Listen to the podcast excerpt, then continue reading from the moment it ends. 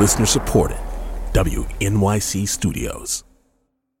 Hey, Lulu here. Whether we are romping through science, music, politics, technology, or feelings, we seek to leave you seeing the world anew. Radiolab adventures right on the edge of what we think we know, wherever you get podcasts. Listener supported. WNYC Studios. Hola, huepa, una notita. Hay episodios de La Brega en inglés y en español. Esta es la versión en español. If you want to hear the English one, go back to the feed and pick the one with the English episode title. Bye. Listener supported. WNYC Studios. Futuro.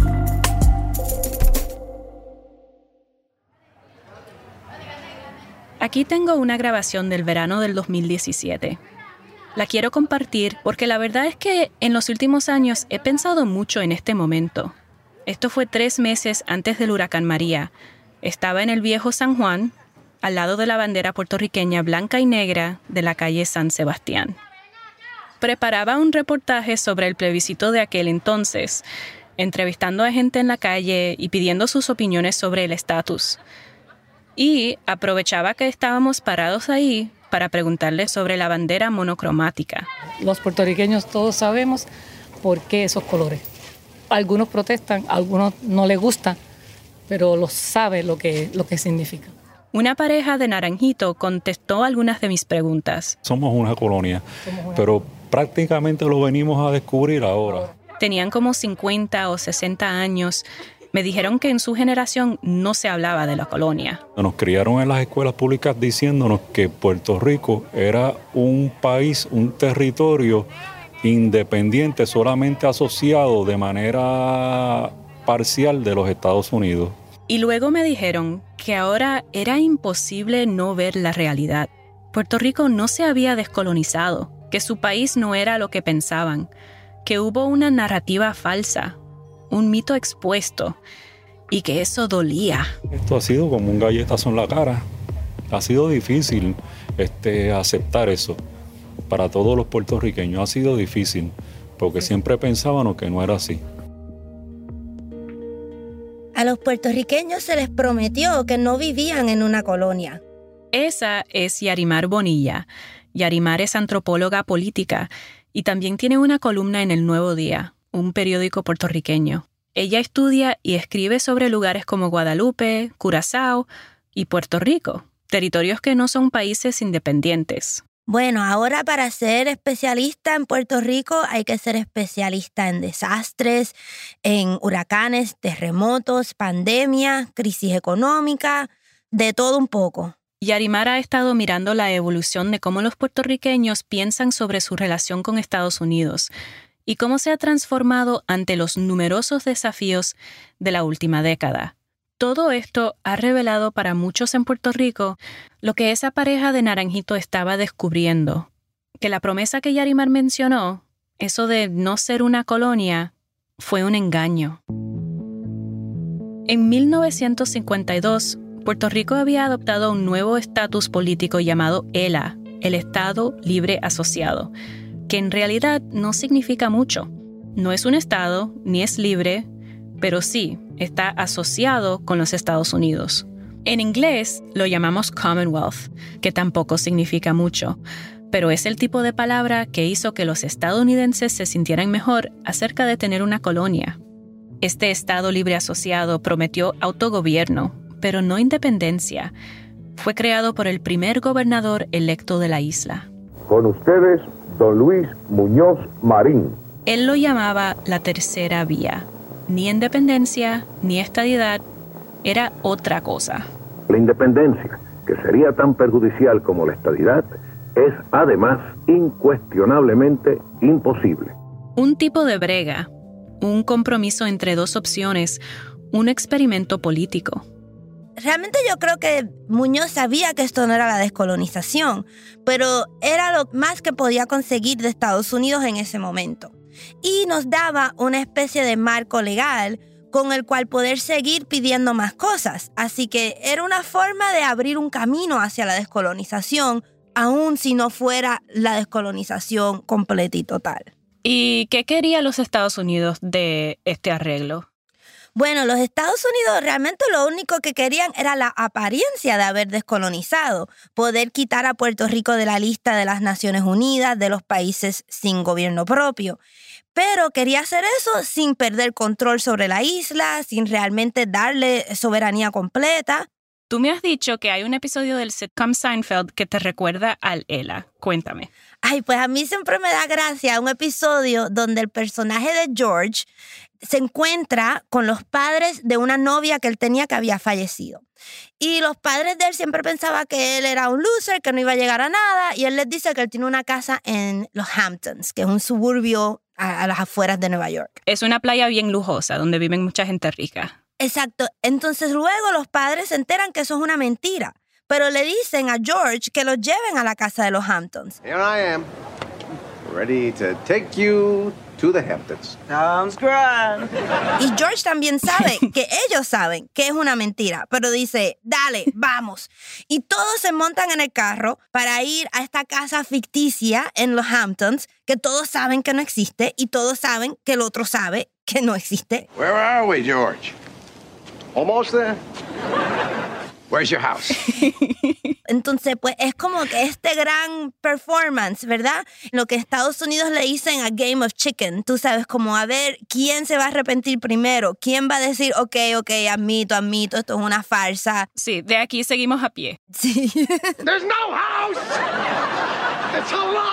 Sí, y, y pues a mí eso me recuerda el ELA, porque es como que Muñoz dice, bueno, ok, vamos a descolonizar, y Estados Unidos le dice, ok, vamos, y Estados Unidos sabe que no va a descolonizar nada, y Muñoz sabe que no lo va a hacer, pero todos estamos como que en esta apariencia de que sí se descolonizó, ¿verdad? Todos estamos buscando la supuesta casa en los Hamptons.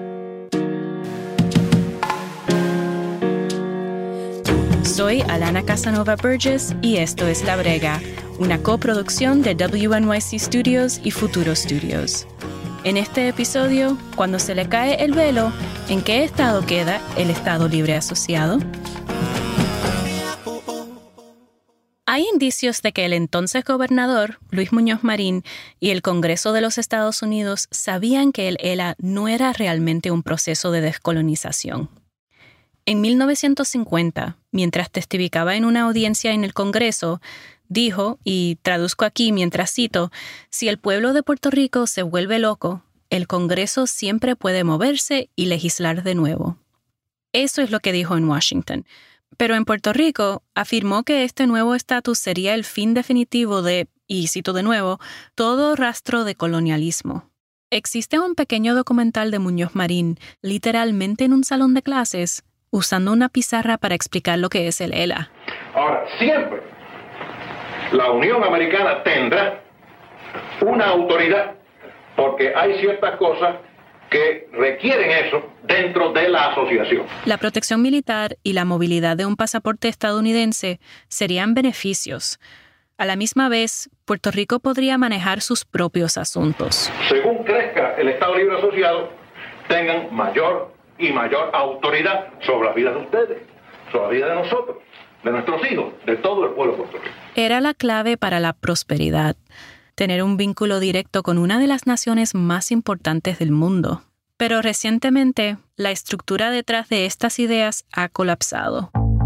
Hace 15 años, una recesión se convirtió en una crisis de deuda, que ahora es una crisis de austeridad. Luego, en el 2016, durante dos vistas del Tribunal Supremo, el propio gobierno de los Estados Unidos impulsó el argumento de que Puerto Rico no era realmente, después de todo, soberano. El próximo clavo en el ataúd fue la ley promesa, la ley federal que instaló una junta de control fiscal para manejar las finanzas de la isla e implementar políticas de austeridad para poder pagar la deuda. En respuesta a la ley promesa, activistas declararon que el tiempo de las promesas había terminado.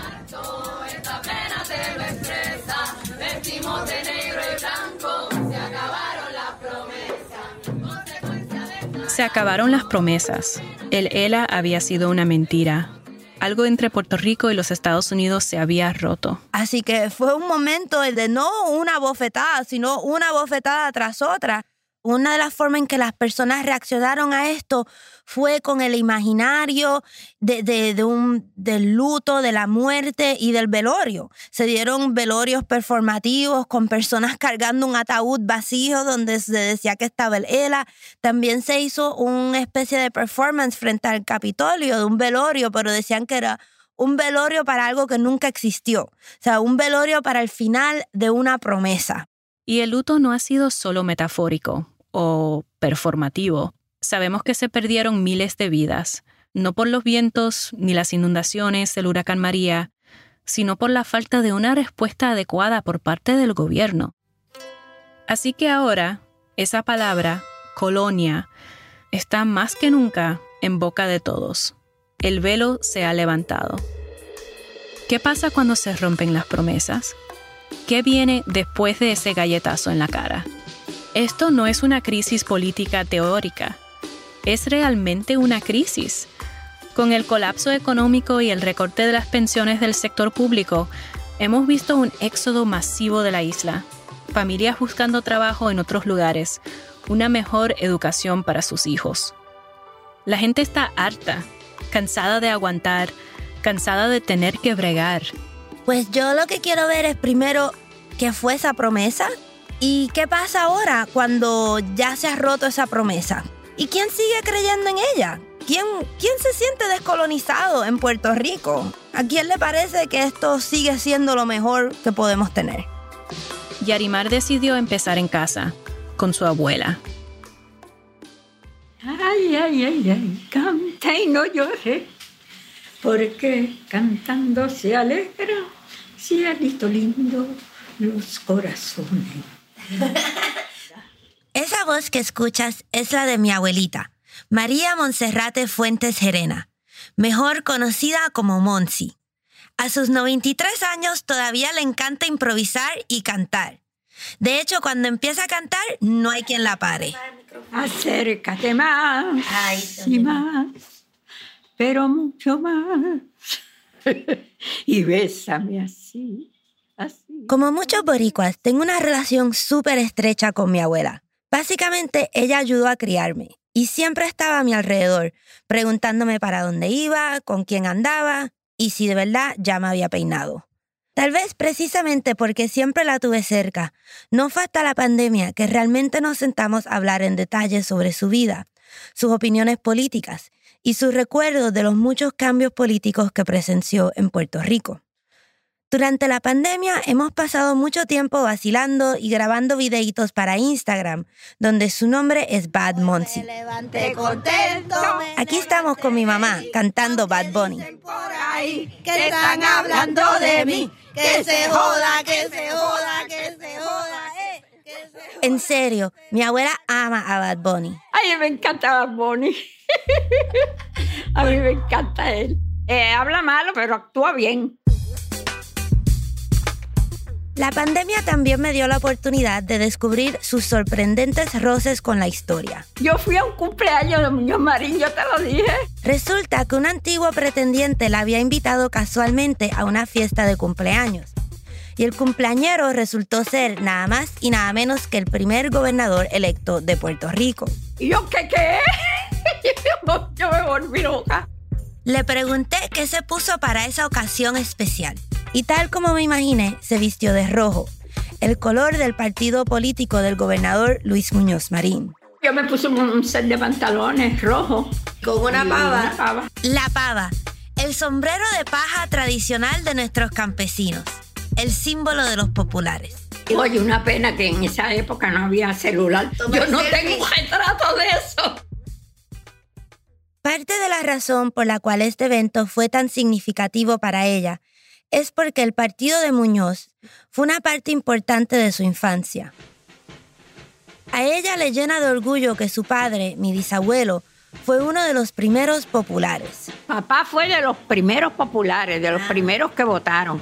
arriba va cantando el popular, arriba siempre alegre va recuerda con lujo de detalle cómo de adolescente lo acompañaba a reuniones políticas y todavía guarda recuerdos de cómo en los años 40 los barrios de su pueblo natal de Lares se llenaban de banderas de la pava.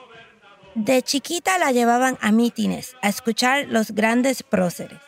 Esos nombres que ahora representan calles y edificios públicos de Puerto Rico fueron los héroes de su infancia. Vamos Antonini, ese hombre tenía una palabra y, y era bien bueno.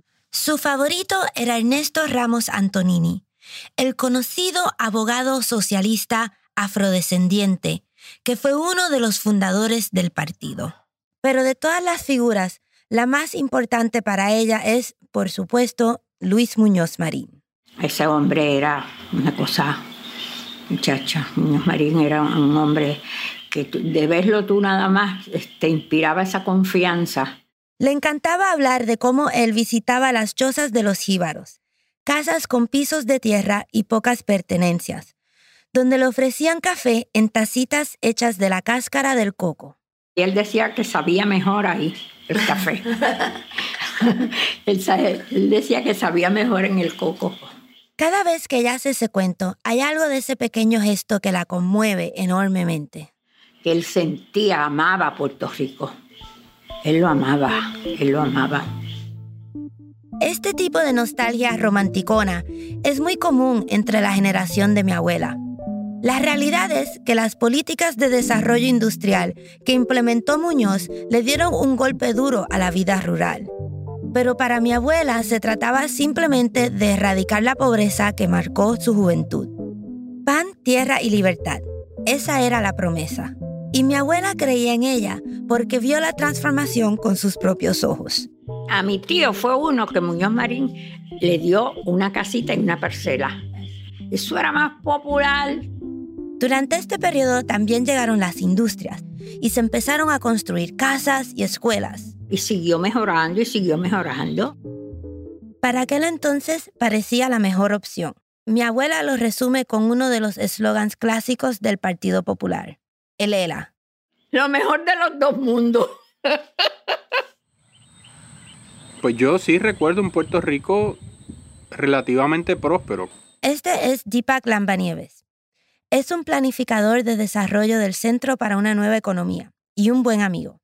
Deepak dice que el ELA nunca buscaba realmente descolonizar a Puerto Rico, sino que se trataba de usar a Puerto Rico como un experimento económico, como una alternativa frente al comunismo durante la Guerra Fría. Visitantes de todas partes del mundo venían para aprender de nuestro modelo e implementarlo en otros países. Building into the clean blue skies, the island is on the move. This is Puerto Rico. Progress Island, USA. En películas como esta se representaba a Puerto Rico como la isla del progreso y se utilizaba la misma como un ejemplo mundial de cómo usar incentivos fiscales para atraer inversión extranjera. With the help of a generous tax incentive program, hundreds of businesses, both large and small, have grown and prospered here. Y esto puede sonar como un cliché, era una crónica de una muerte anunciada. Por lo menos desde el punto de vista económico, Pero ese crecimiento económico se construyó sobre compromisos insostenibles. Desde el principio hubo una excesiva dependencia en incentivos fiscales. no las decidíamos en Puerto Rico, no las aprobaban en Puerto Rico, sino que las aprobaba el Congreso de los Estados Unidos. Y con la misma velocidad que se aprobaban en Washington, asimismo los podían eliminar. Nos tiene que quedar claro que esto era un proyecto colonial en donde se extienden una serie de beneficios parciales a la colonia y la colonia hace de tripas corazones o intenta hacer de tripas corazones con ese proyecto. Ya para los años 70, en un segmento de CBS News, se cuestionaba si este sistema realmente traía prosperidad a la isla. 60% of Puerto Rican families are living on incomes below the federal government's poverty level. 60% of Puerto Rico's inhabitants need food stamp help. Reportaron que el 60% de las familias puertorriqueñas vivían con ingresos por debajo del nivel de pobreza del gobierno federal y que más de la mitad de los habitantes necesitaban cupones de alimento. Whatever the past virtues of the island's relations with the United States, today's troubles raise some basic questions about this system in the future, and some argue flatly it no longer works. Ya para finales de los 70, los populares empezaban a debatir cómo se podría cambiar el ELA. Ya se empezaban a ver sus limitaciones. El Estado libre asociado tiene que ser transformado hacia una nueva dimensión de la soberanía. Si en los 70 era evidente que el proyecto tenía graves fallas, ahora es aún más obvio. Tan pronto se acabaron los incentivos fiscales, las empresas comenzaron a retirarse de Puerto Rico y el gobierno asumió una deuda masiva para mantenerse a flote. En el 2016 se hizo evidente que Puerto Rico estaba a punto de caer en lo que los economistas llaman una espiral de la muerte. Todo el mundo comenzó a poner presión en Washington para que se aprobara algún tipo de alivio para la deuda. Entre aquellos dando rondas por el Capitolio se encontraba Deepak, quien proponía otra manera de bregar con la situación fiscal. Pues fíjate, me sorprendió. Yo pensé que por yo ser una persona educada, viniendo de una organización respetada y reconocida, que íbamos a tener cierto gravitas en ese contexto. Pero los políticos de Washington no tenían tiempo para él. Claramente no estaba pensando que yo era un ciudadano de segunda categoría sin representación, que básicamente lo que estaba era mendigando a la luz de los ojos de ellos, mendigando por un handout, un beneficio en el Congreso de los Estados Unidos o una plegaria para que por favor no nos, no nos hicieran daño. Entonces ahí yo me di cuenta de la total asimetría de poder. Se me hizo más clara que nunca. Deepak regresó de Washington convencido de que Puerto Rico no era otra cosa que una colonia.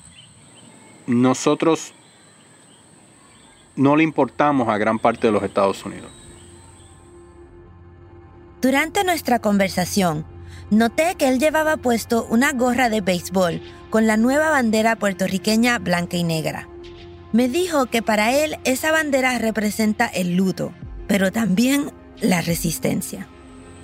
Yo pienso que lo que unas generaciones entendían como el Estado Libre Asociado y sus promesas y su, lo que podía lograr murió definitivamente este entendido político ya se acabó.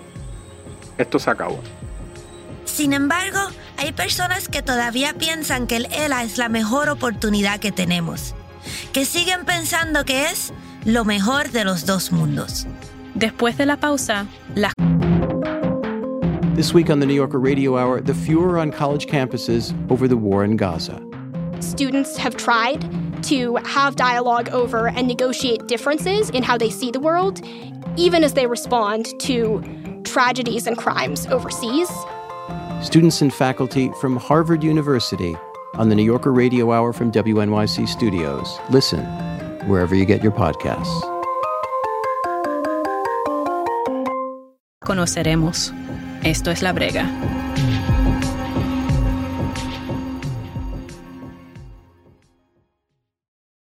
Regresamos. Esto es La Brega. A pesar de que Puerto Rico ha tenido este estatus de Estado libre asociado durante casi 70 años, la conversación sobre el ELA se ha vuelto urgente, porque para mucha gente no funciona. Pero también hay personas que todavía ven al ELA como un proyecto viable. Ante eso, Yarimar Bonilla decidió buscar la respuesta a la siguiente pregunta. ¿Quién se siente descolonizado en Puerto Rico? Una de las cosas más raras de este momento que estamos viviendo en Puerto Rico es que mientras los boricuas están emigrando masivamente fuera de la isla, cada día más estadounidenses están llegando. Algunos, como el jefe de fondos de cobertura o hedge fund manager, Peter Schiff, aparecen regularmente en la televisión promoviendo los beneficios de trasladar sus negocios a Puerto Rico.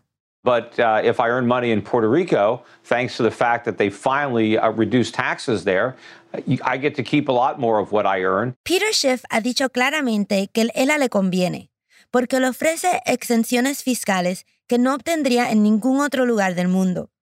Y todo esto sin tener que renunciar a su ciudadanía. Su interés personal en el ELA es obvio. Por esto, decidí hablar mejor con alguien que se mudó aquí por, digamos, razones distintas. See, that's going to be the. It's not Thanksgiving, so don't worry. Yeah, don't worry. You're okay, turkeys. That's radio gold. Esta es Cassie Kaufman.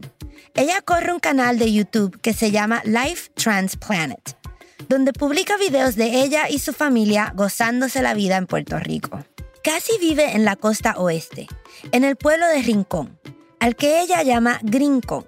Este apodo se debe a que por décadas esta área ha sido un polo de atracción para visitantes estadounidenses o gringos debido a sus playas, que son idóneas para surfear. Cassie y su esposo se mudaron aquí del estado de Colorado, en parte huyéndole al frío. So, some people may question why we choose to live in Puerto Rico, especially with the earthquakes and the, there's uh, economic uh, difficulties here on the island. En este video, Cassie explica que muchos le preguntan por qué ella y su familia decidieron mudarse a Puerto Rico, especialmente con los terremotos y las dificultades económicas. Pero ella dice que le encanta vivir aquí. But here's a few reasons why we love living in Puerto Rico and we wouldn't choose anywhere else in the world to live. Los videos de Cassie me llamaron la atención por el entusiasmo que ella muestra al hablar de su vida en Puerto Rico. Mientras que otros recién llegados se quejan de todo lo que no funciona aquí, desde la red eléctrica hasta la burocracia gubernamental, Cassie se enfoca en lo que le gusta del estilo de vida tropical. Ella jura que es más feliz y saludable aquí. Hasta perdió 30 libras. Le encanta poder cultivar su propia comida y estar rodeada de palmas tropicales, gallinas y especialmente sus pavos. Pero a Cassie no solo le gusta el paisaje, también le encanta a la gente. Y está muy consciente del resentimiento que generan sus compatriotas, como Peter Schiff, que vienen a la isla para beneficiarse de los incentivos fiscales. And so that's why I, I try to be clear like, we're here to start our family, to live in the community, to be part of this. Por eso ella trata de aclarar que ella está aquí para compartir con la comunidad y realmente ser parte de Puerto Rico. Para Cassie, vivir aquí ha mejorado su calidad de vida, la ha hecho más creativa y hasta más humana. In some ways, like I think that's what's so cool to me about Puerto Rico is that it's this like transition land. Ella dice que lo que más le gusta de Puerto Rico es que se siente como un terreno de transición. Esa frase me llamó la atención. ¿Una transición? ¿Hacia o desde dónde? Eso de tierra de transición, ¿no será algo así como el purgatorio? Aparentemente, lo que para los puertorriqueños genera un sentimiento de exclusión y de ciudadanía de segunda clase, para Cassie significa vivir con mayor libertad. Le pregunté a Cassie si ella siente que vive en un país extranjero. Do you feel like you live in a foreign country? In some ways, if Puerto Rico were just another state, that would, for me, would have very little appeal. We could go to Florida and, you know, go to the beach and have a tropical experience. En algunos sentidos sí, me dijo. Si Puerto Rico fuera otro estado, tendría muy poco atractivo para Cassie. Si solo buscara playas y buen clima, podría fácilmente irse para Florida. El atractivo de Puerto Rico es precisamente que es culturalmente diferente. But to me, what, what attracted me was that it was different. It was like, it was just enough US that it would be more comfortable to move here. Pero a la vez, Puerto Rico tiene suficientes cosas compartidas con los Estados Unidos como para que se sienta familiar y cómodo para Cassie. Esto incluye el que se use la misma moneda y sistema bancario y que ella no necesita una visa para entrar y salir, mientras disfruta de estar expuesta a otra cultura. Para ella realmente es lo mejor de los dos mundos. Do you feel like you live in a colony? Le pregunté si sentía que vivía en una colonia. I wouldn't know what it feels like to live in a colony. Pero me dijo que realmente no sabía lo que eso implicaba. Probably in the sense of uh, the military kind of control or that it's a military outpost, basically, still. That kind of has that old colony feel in the sense that we don't have the right to vote. Reconoció que la isla es un punto de control militar y que eso crea un cierto ambiente colonial. Además de que, claro, no se tiene derecho al voto presidencial. For you personally, you were willing to, to give up that right? Le pregunté si a ella personalmente le molestaba tener que renunciar a ese derecho. I guess that would be kind of a part of the definition of living under a colony, right? Y me dijo que supone que eso es lo que significa vivir en una colonia. Cuando le pregunté su opinión sobre el estatus, su contestación fue más ambigua. How do you feel about statehood? I don't have a, a horse in the game. I don't feel like that's my call. If it were a state, I would have still probably loved Puerto Rico. And if it weren't, I would still love Puerto Rico. O sea, casi piensa que ella no tiene vela en este entierro. No siente que la decisión debe ser suya. Y como quiera, si Puerto Rico fuera un estado, lo amaría igual. Y si no lo fuera, también. En realidad, esto es lo único que ella puede decir. Me hubiese sorprendido si hubiera dicho que quería que fuera un Estado o un país independiente, en lugar de esta tierra de transición. Porque le encanta así como está ahora. Para ella, esto funciona. I wouldn't want Puerto Rico to lose her identity as a as a place. And I think that's probably the fear of becoming a state. I'm also of the opinion, as you know, to to keep the, the culture, to keep the sabor de, de la isla. Cassie dice que no quisiera que la isla perdiera su identidad. Eso es lo que le preocupa de que se convierta en un estado. Piensa que debe mantenerse la cultura y lo que ella describe como el sabor de la isla. Honestamente, sus palabras hacen eco a temores comúnmente expresados sobre la pérdida de nuestra puertorriqueñidad. Es común escuchar a personas decir que les preocupa perder nuestro equipo olímpico, por ejemplo, o nuestras representantes en los certámenes de belleza, e incluso nuestro idioma, si fuéramos Estado. But on the other hand, I don't think that there could ever be pull ourselves away from the US completely either. And I think that's where we kind of get in that place of let's just stay where we're at, you know? Pero casi tampoco cree que debemos romper completamente con los Estados Unidos. Y esto es lo que la lleva a pensar que mejor nos quedamos como estamos. Casi no es la única. Hay muchos puertorriqueños que también dicen, quedémonos como estamos. Y los populares, el partido que nos trajo el ELA, sigue siendo una fuerza política importante. Puede que no despierten las mismas esperanzas que en la juventud de mi abuela, pero todavía hay muchas caravanas que recorren la isla con tumbacocos, tocando esos pegajosos jingles llenos de promesas de un futuro mejor.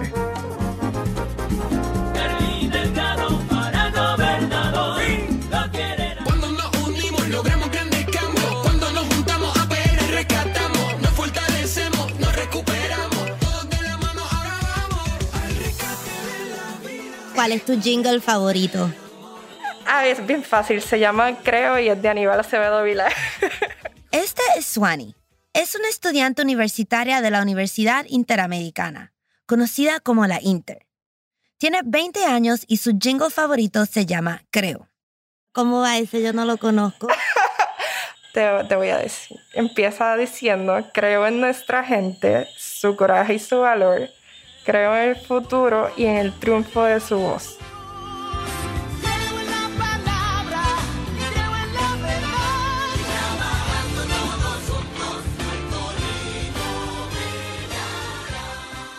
Suani es una fiebrúa del Partido Popular.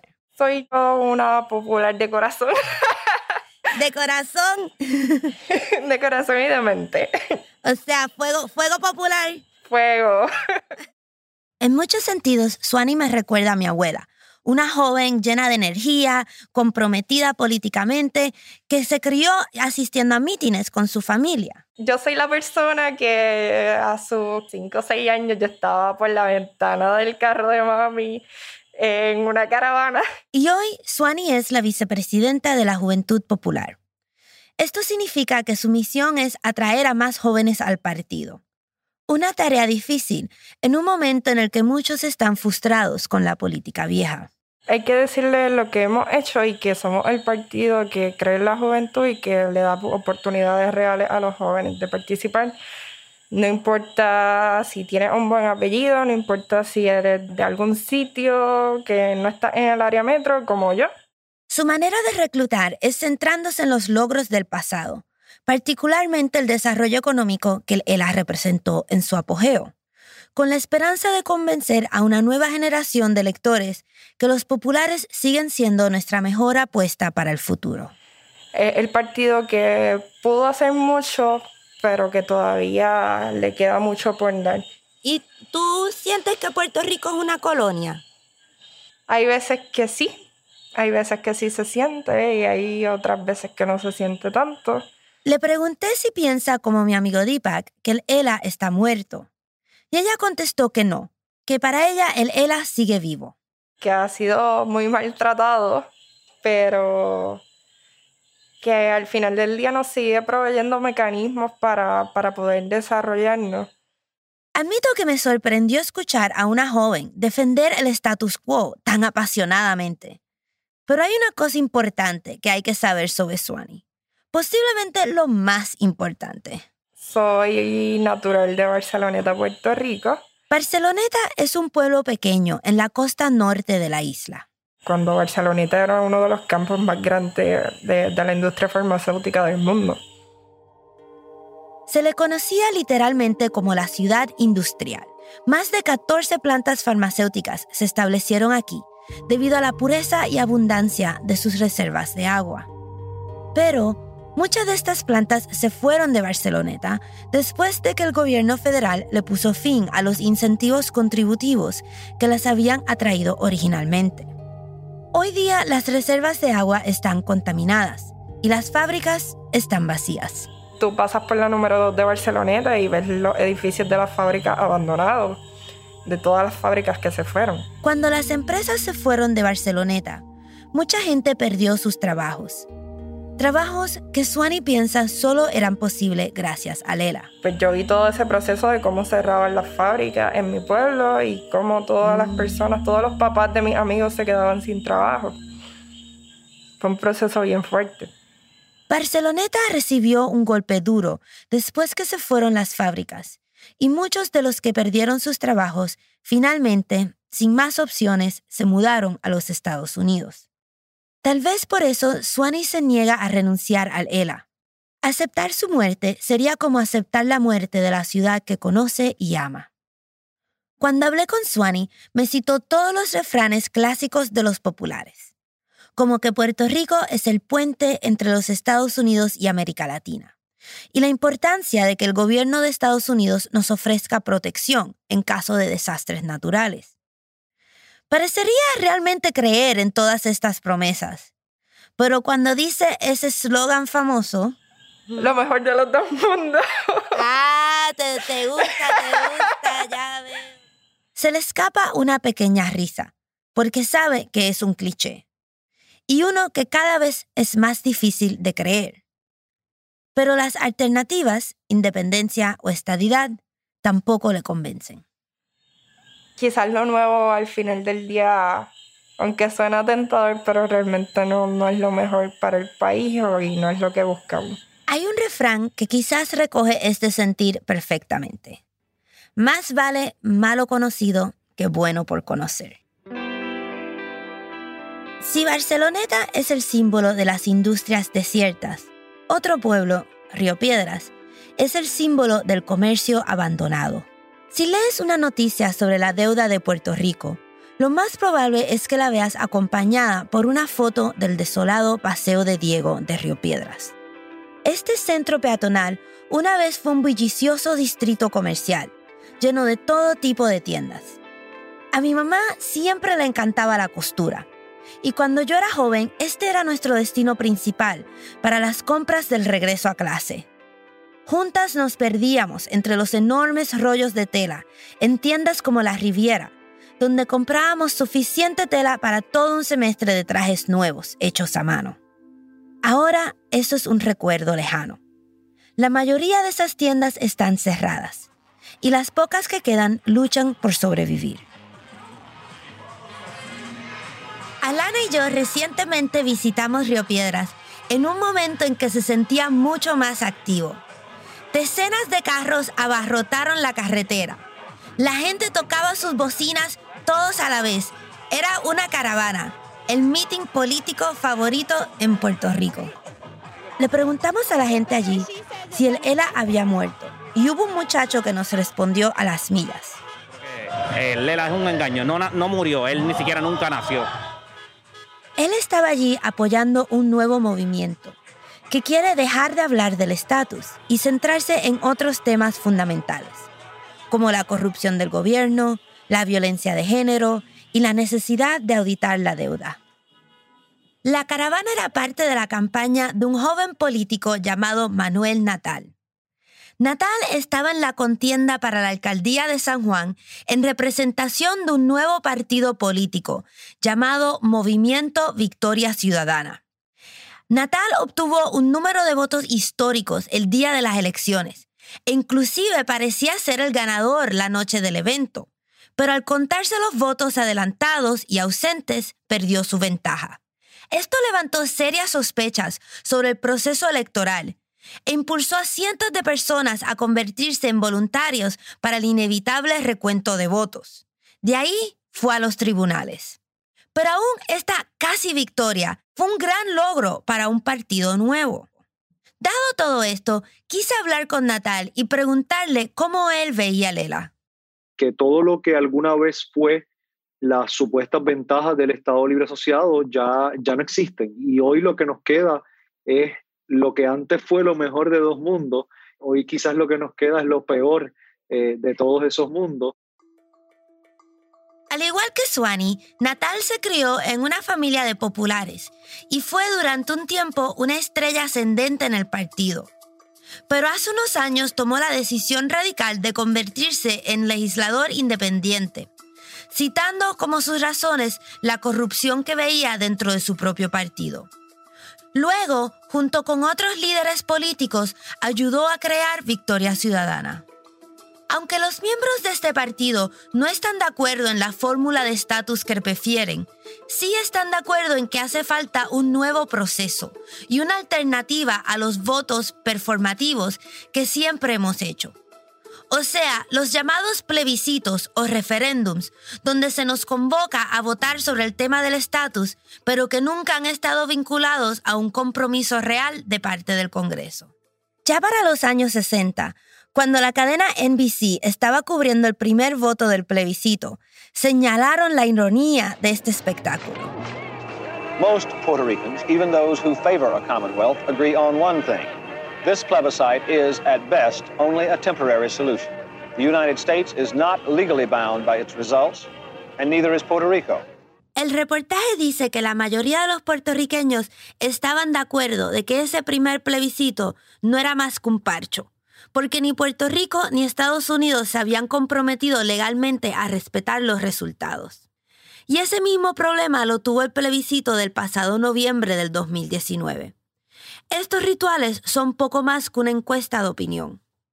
Sin embargo, lo seguimos haciendo. Se le atribuye una cita al científico Albert Einstein que locura es hacer las cosas de la misma forma y esperar resultados distintos. Y yo creo que, en nuestro país tenemos ¿verdad? una clase política que, sufre de un nivel de locura eh, bastante agudo eh, y sobre todo con el tema del estatus. Eh, pero yo no puedo entender cómo parte se sigue impulsando el mismo mecanismo que, que al final siempre resulta ser el que el partido de turno carga la balanza hacia la opción que favorece.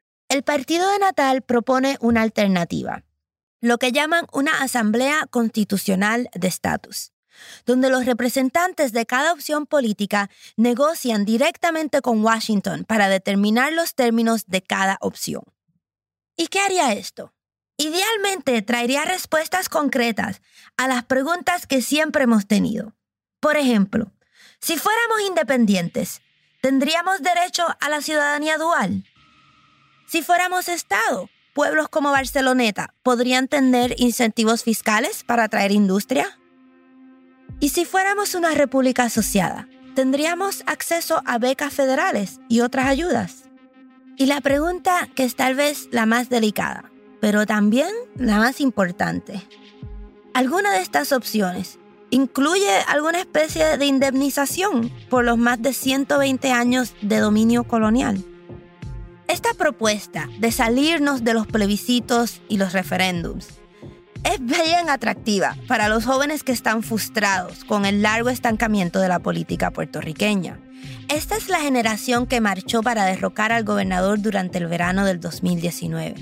Y los que en la pasada elección crearon una campaña viral en las redes sociales para registrar a nuevos votantes. Entre ellos se encuentra el artista de trap favorito de mi abuela, Bad Bunny, quien oficialmente endosó a Natal. Lo que Natal y otros sugieren es que los debates sobre el estatus nos han impedido atender otros asuntos que son igual o más fundamentales.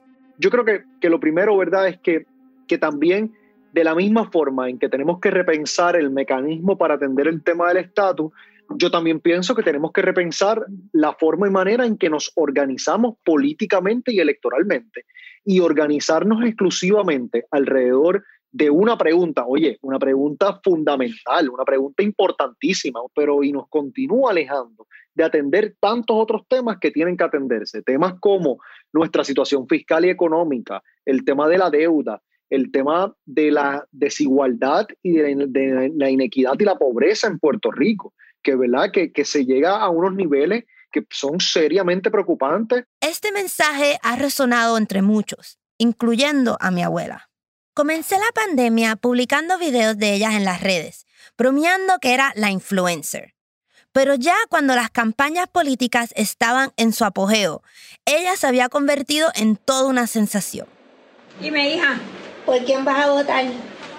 Pues yo quiero un cambio, pero un cambio radical. Radical. Radical. En uno de los videos que se fue viral, nos sorprendió a todos declarando que apoyaba al candidato independentista Juan Dalmau se decía que solo los jóvenes apoyaban a candidatos alternativos como Natal y Dalmau y que los votantes mayores le tenían miedo al cambio.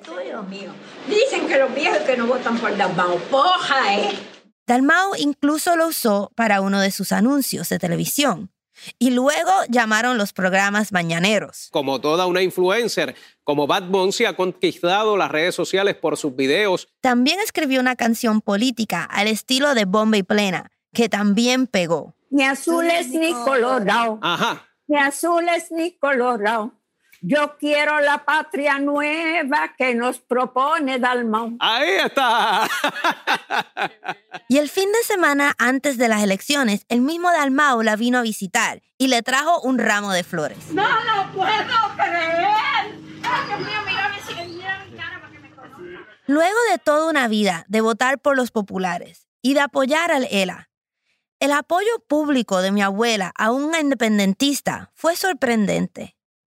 Pero esto no significa que ella quiera la independencia como tal. No, no independencia por ahora. Me dijo que votó por Dalmau simplemente porque pensó que sería un buen gobernador. Tal vez esto no suene revolucionario, pero en Puerto Rico lo es. En cuanto al estatus... Entonces después se, se, podía bregar con lo otro, ¿sabes? Poco a poco. Aquí mi abuela suena como una buena popular, tú sabes, dándole largas al asunto. Pero si vamos a ser justos, quienes realmente arrastran los pies con el tema del estatus es el Congreso de los Estados Unidos. Ellos se niegan a hablar claro sobre las distintas opciones que están dispuestos a aceptar y sobre por qué les conviene mantener a Puerto Rico como una ambigua tierra de transición.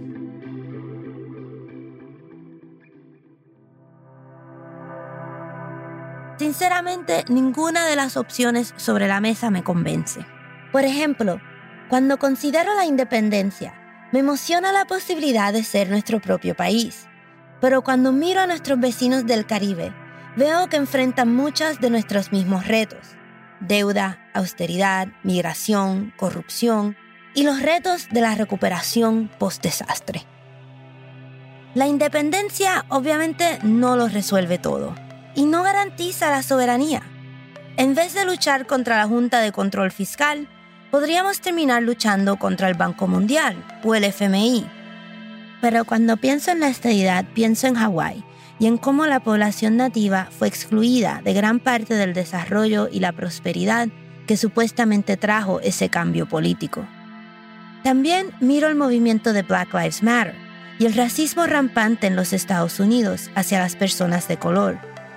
Y me pregunto si realmente podremos llegar a tener algo más que una ciudadanía de segunda clase. Así que termino donde siempre, en un tranque. Pero algo se siente diferente. Las señales del cambio son sutiles, pero se pueden encontrar si las sabes buscar. Por ejemplo, en la bandera de protesta en blanco y negro, que ahora se ve en cada esquina. En las metáforas de Bad Bunny y en las transformaciones en las urnas, donde miles como mi abuela escogieron candidatos alternativos. También están las señales más obvias, como las protestas masivas que derrumbaron al gobernador en el 2019.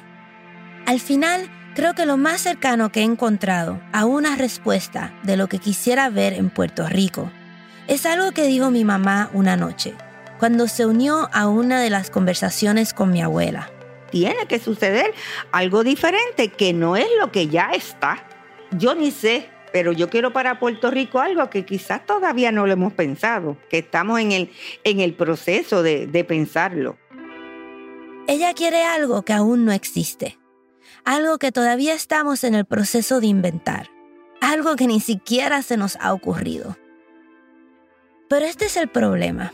Entre las muchas crisis que tenemos en Puerto Rico, hay también una crisis de la imaginación.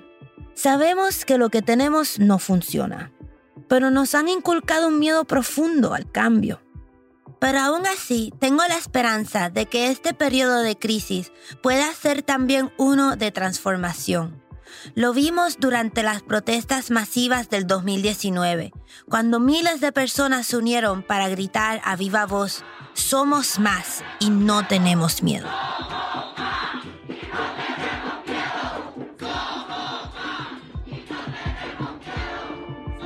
Quizás la muerte del ELA y el fin de las promesas lo que demuestra es que el mundo que merecemos no es algo que se nos pueda prometer o conceder, mucho menos garantizar, pero tampoco es algo por lo que podamos seguir esperando.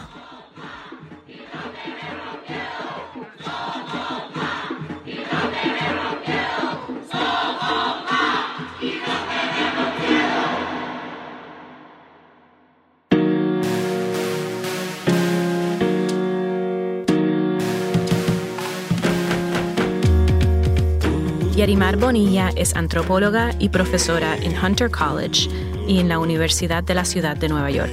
También es coeditora de Aftershocks of Disaster y cofundadora de la página web Puerto Rico Syllabus. La Brega es una coproducción de WNYC Studios y Futuro Studios.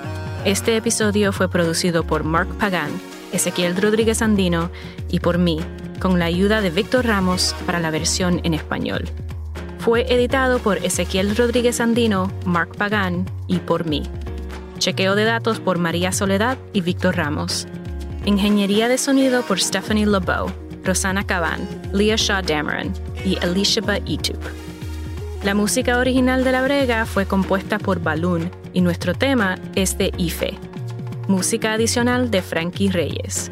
El arte para esta pieza fue hecho por Rosaura Rodríguez. Apoyo clave para la brega viene del John S. and James L. Knight Foundation y la Jonathan Logan Family Foundation, con apoyo adicional de Amy Liss.